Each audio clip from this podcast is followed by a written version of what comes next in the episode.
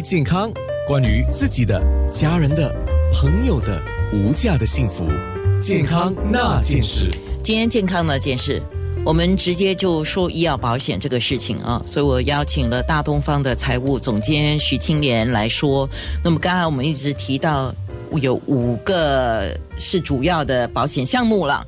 这个就是其实是我可以不可以这样讲啊？除了公积金的保健户头，我们所支付的基本的长期护理保险之外，呃，个人选择，个人按自己的需要的选择来选择额外再购买的一些保险。那么你刚才提到的五个主要的项目是包括了，我们重复一次好吗？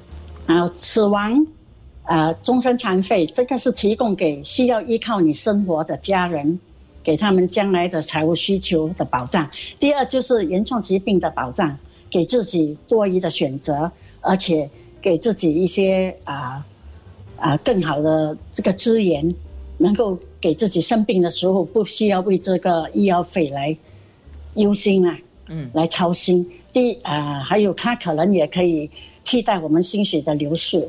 第三就是住院和手术保险，就是 hospital surgical insurance，这个是给自己一个很好的保障，但我们就不需要连累到家人。第四个是个人意外保险，啊，我们可能会因为突如其来的意外造成啊个人的伤残，或者是不能够操作一些简单的功能，失去一些功能，它就能够提供一些是蛮不错的保障。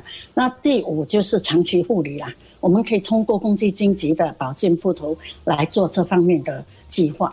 是，嗯，今天做这个节目的目的很简单，就是希望你跟我一起能够多了解一点，然后做出自己的选择，看看自己的需要是什么。健康那件事。